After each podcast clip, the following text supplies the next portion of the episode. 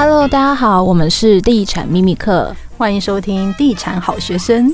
嗨，大家好，我是威爷，是今天的代理主持人。今天我想要问两位，就是有关退休的规划啊，没有啦。我们想问你，我们好怕变成下流老人哦，怎么办？几率很高哎，我有看过很多那种年轻的时候混得很好，在职场上很好，创业成绩也很好的，但是中年之后一个转折就变成下流老人了。有什么案例吗？有什么案例？日本有一本书啊，它里面就写了十种会变下流老人的案例。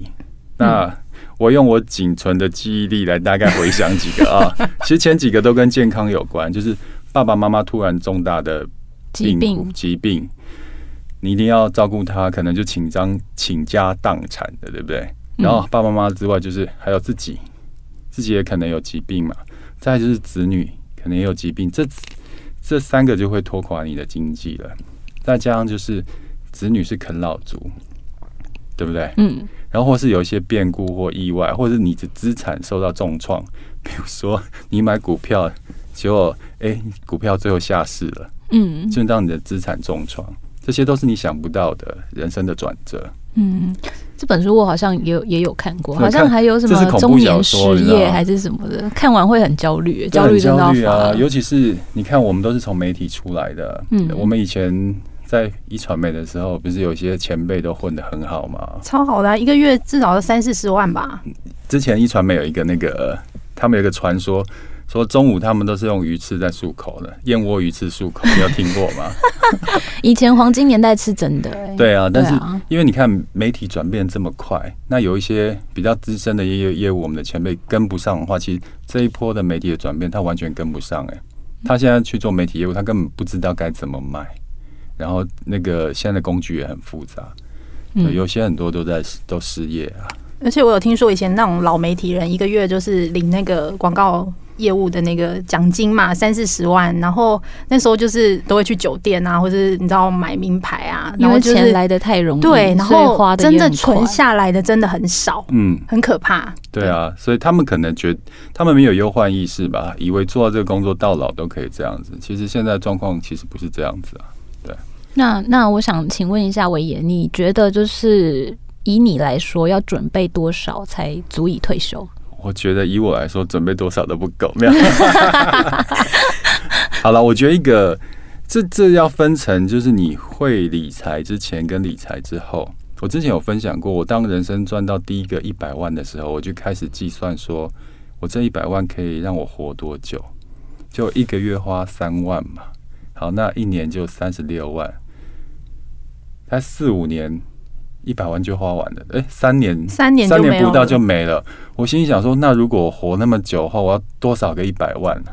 嗯，就发现这一辈子可能都没有办法退休。那是在没有投资观念之前，但有投资观念之后，像像在股市里面，如果你要找到每年投报率有五趴六趴的投资工具，其实不难。就等于是一百万放，你如果有一百万的话，可能一年就会有。六万块的投报回来嘛？诶、那就一百万都不动，那你每年固定就会有六万六万可以花。所以有投资观念之后，我大概觉得两千万的现金吧。然后两千万的现金是放在股市，年报酬率六趴的话，一年就有一百二十万，一个月就可以花十万、所以重点就是，诶、你要有投资的观念的话，诶、你准备的现金大概就可以大概抓出来。那你可以。聊一下你梦想的退休屋是什么样子的吗？我啊，我我自己比较喜欢热闹一点的地方，像有人有些前辈退休喜欢往往乡下走嘛，花东地方走，或是就是有有山有水有田。你不喜欢吗？啊、我喜欢信义区啊，这嗜好太奢侈了。我还是喜欢热闹一点的地方啊，对啊。你会喜欢信义计划区那种的？呃，信义南港啊。南港是未来新一区嘛？我我是目标是希望在南港退休。我发现你今天根本就是南港推广大使，都很 喜欢南港，要死对对对。只是信义计划区它就是蛮浮夸的。如果你今天很有钱，你会想要搬进卓百吗？当然啊，我有钱嘛，对不对？前提是我有钱，我 OK 啊。你 OK？我 OK 啊。你不 OK 吗？我会觉得那边太炫富了。没有炫富啊。是个很 fashion 的那个退休人这样子。对啊，如果威爷，哎，那我问你们，那你们年纪那么轻，你们已经有在想要退休的一些规划了吗？其实我很早，我四十岁就已经开始做退休的规划。有诶、欸，我我也其实有在准备了。那我想听听看，现在年轻人对退休的规划是什么？你自己觉得要什么程度才能退休？其实我跟你的想法是一样的，只是就是我现在就是有钱，我会把它放进股市里面。嗯，只是我现在会采取就是比较风险比较高一点的，因为我觉得我还。还年轻，可以承受。风险高是什么？就是挑个股嘛。像像比如说像威爷，你可能是用定存股找那个就是比较稳定的。对。那我可能就是会去找我觉得有发展潜力的，然后我就是去台积电。我没有买台积电，我可能就会去赌赌看这样子。嗯嗯嗯。对，但是我还是会稍微筛选一下啦，就是不会买一些来来路不明，就是我自己也不太了解的产业。嗯嗯。对。就是滚大一点，然后我再去做定存股的。我觉得 OK 啊，因为其实年轻就是稍微有点风险会比较 OK 啊。对，像我们现在就已经没有办法再承受起风险了，它会影响健康，所以会比较保守一点。那那我自己我自己其实我还是比较着重在房地产，因为我觉得投资要自己可以掌握的，所以我现在目前投资还是以房地产为主。嗯。那就是我觉得其实还是要看区域，哎，不是每一个区域都可以入手。但是我前提是真的要很了解那个区域行情。那因为我们跑了十几年，基本上对于某一个区域，其实大概它的成交行情啊、建商的品牌，其实都算还蛮了解的。那我自己其实还蛮看好竹北的，对，竹北。竹北真的也是涨蛮多的，真的涨蛮多的哦，真的，因为我是八年前那时候买才一字头，然后高铁特区现在已经快要五十万了。你八年前买了？对，而且我跟你讲，我真的是走在前端，就是我跟我男朋友都还没结婚，我们就是买了。但我有一个问题哦，因为我这是我遇到的问题，像我本身生活圈都在台北，那时候我买在桃园中坜的时候，我就发现我管不了那个房子哎。哦，因为我其实。跟我男朋友，因为男朋友在新竹工作，所以其实我就来来回回。所以建议说，你买房子还是要有地缘性啦，不要买到一个南部，或是你你可能很久才会掌握不了的地方。对，哦，对自己很重要。像我中立的房子，我从交屋之后只去过两次。就是就是租给黄新玉跟卖掉的时候，这也是为什么我们都不会碰海外地产的原因。因为其实我跟 Sam 我们都有去海外地产采访的经验，包括泰国啊，或是马来西亚，甚至呢，我们有很多朋友都买在马来西亚，后来都很惨。就我有个心得，就是你买来投资的房子，其实如果没有发挥它有效的作用的话，其实等于是你把钱就丢在那边呢。所以我觉得好好不踏实哦。对啊，而且其实那时候马来西亚，我们两个其实还蛮心动的，因为毕竟他就会说，你知道，他们就会胡乱说，那未来啊 会有什么？你这样会接不到业。对对对，海外地产用了“胡乱”两个字。对，海海外地产没关系，但是那时候我们的确去现场看了，但是呢，那里呢，听说现在也没什么发展，然后。然后也没涨，然后后来朋友也是认赔杀出啊。我我而且重点是马币跌得很严重，很凶，根本就是已经被汇率给吃掉了。我觉得房地产真的最主要就是你要够熟悉。嗯，那其实很多人去买海外地产，他可能就只听了一场说明会，他就买了，你根本就不知道他的政治情势怎么样。那他在国际间的经济发展是怎么样？那这种就很容易吃亏。但是我也有听过买海外地产是赚的，因为他可能在当地本身就有事业，他对于政府之后的政策是很清楚，他就是知道，对不 对？对。哎，今天才我才看到有粉丝敲箱说，希望我们找淡如姐聊一集那个日本的。哎，我也想听啊，因为其实他是日本投资专家，我我对日本房产投资也蛮心动的，因为他好像是投报率蛮高的，就是出租的话，对不对？对，其实刚刚讲到投资，其实各个投资工具的殊途同归，就是选择你你了解的去投资，这样才不会有太大的风险。通常我听人家跟我讲，我自己不了解，我就碰都会踩雷。嗯，对，所以人家都说要买美股啊，美股的 ETF 啊，或者是海外的。其实如果你真的不太懂的话，你就好好。钻研手上懂的嘛，零零五零零零五六，或是你知道台积电，OK，你你大概至少比海外的还了解它嘛？对啊，我觉得这才是一个投资的一个心法。嗯，因为我们刚刚要聊下流老人嘛。哦，对，不小心就歪了。就是因为你们都还三字头嘛，对不对？现在最重要的是要累积你的好几桶金，所以赚钱才是现在最重要的。然后赚钱之余，再把你闲置的一些钱不要放在银行。